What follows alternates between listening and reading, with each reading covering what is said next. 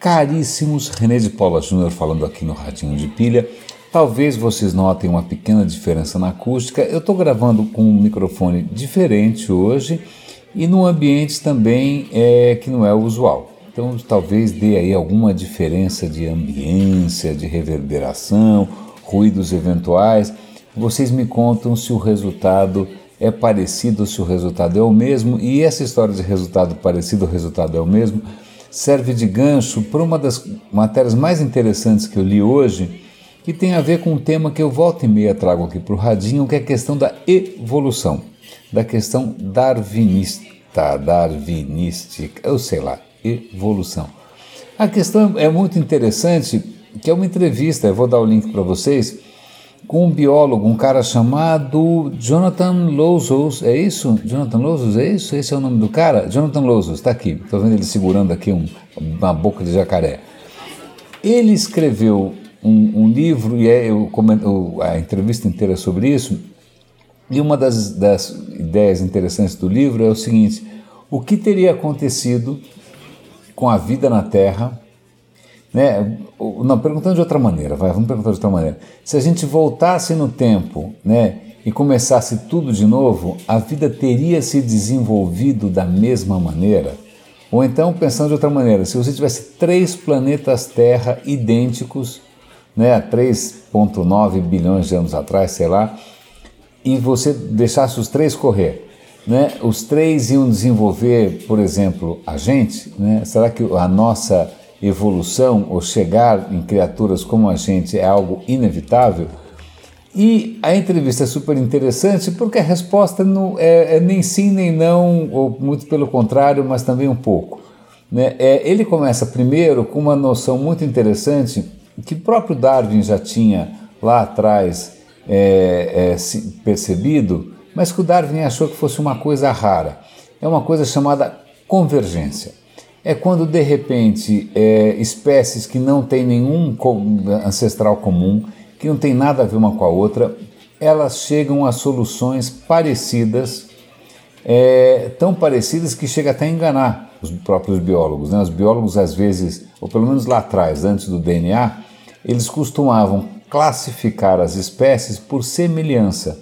Então, por exemplo, ele cita o caso de uma cobra marinha que aparece em vários lugares do mundo e aí, inicialmente, achava-se que era a mesma cobra marinha que aparecia em vários lugares do mundo. Mas quando foram ver por DNA, eles descobriram que não, não, não, não, não, não, cada cobra marinha é uma cobra marinha diferente, de cada região é diferente.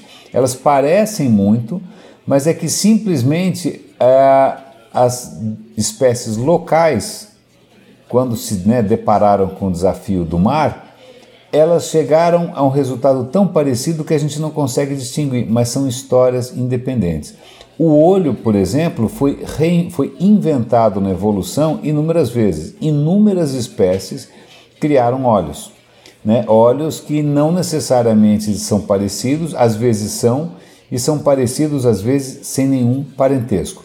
Então a, a ideia é que o ambiente ou as condições externas acabam conduzindo a evolução para um resultado parecido. Então, pensando desta maneira, né, é, isso, se as condições são parecidas, os três planetas Terra provavelmente conduziriam a uma evolução parecida.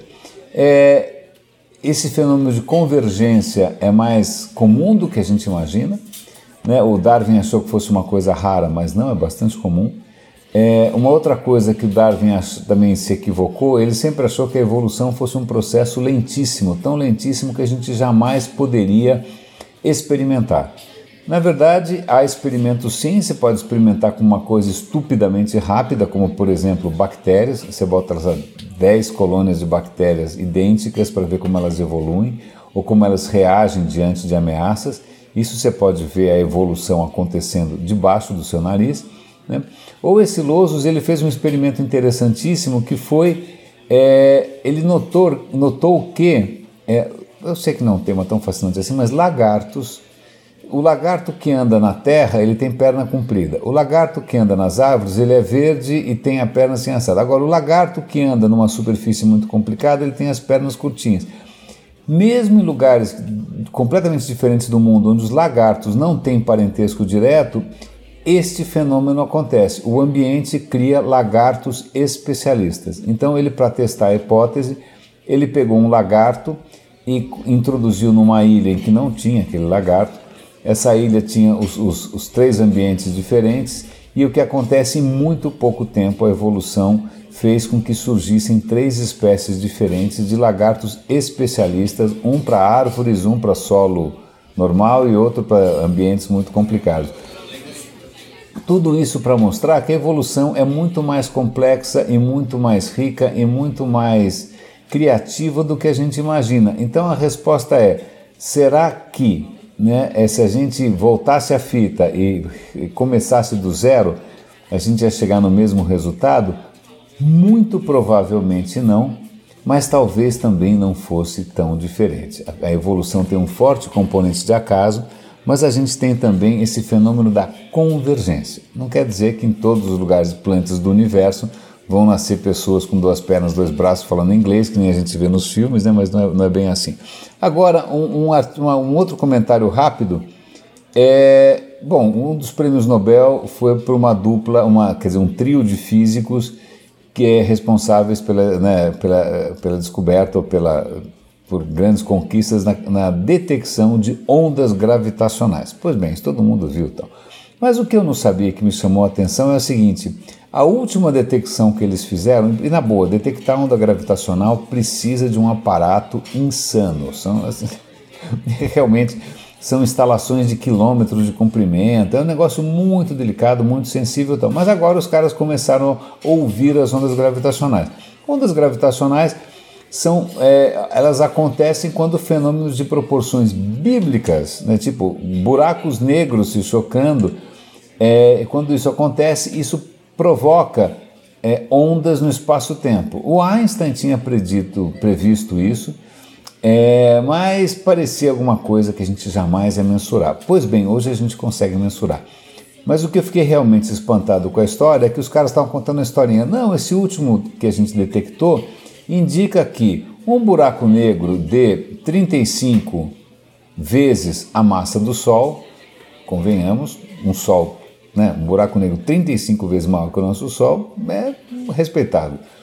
Ele finalmente se colidiu depois de ficar numa coreografia meio complexa, numa dança aí de milhões de anos, e ele finalmente, bom, né, se fundiu com outro buraco negro 21 vezes maior que o nosso Sol.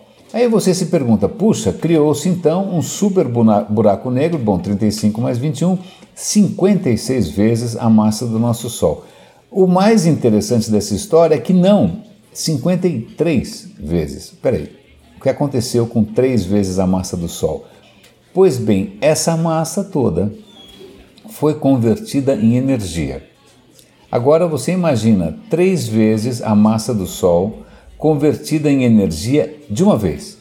E essa energia toda, que é superior à energia de todas as estrelas do universo ao mesmo tempo, ela foi é, transmitida na forma de ondas gravitacionais. Isso deve ter acontecido, sei lá, um ponto não sei quantos bilhões de anos atrás, há 1,8 bilhões de anos.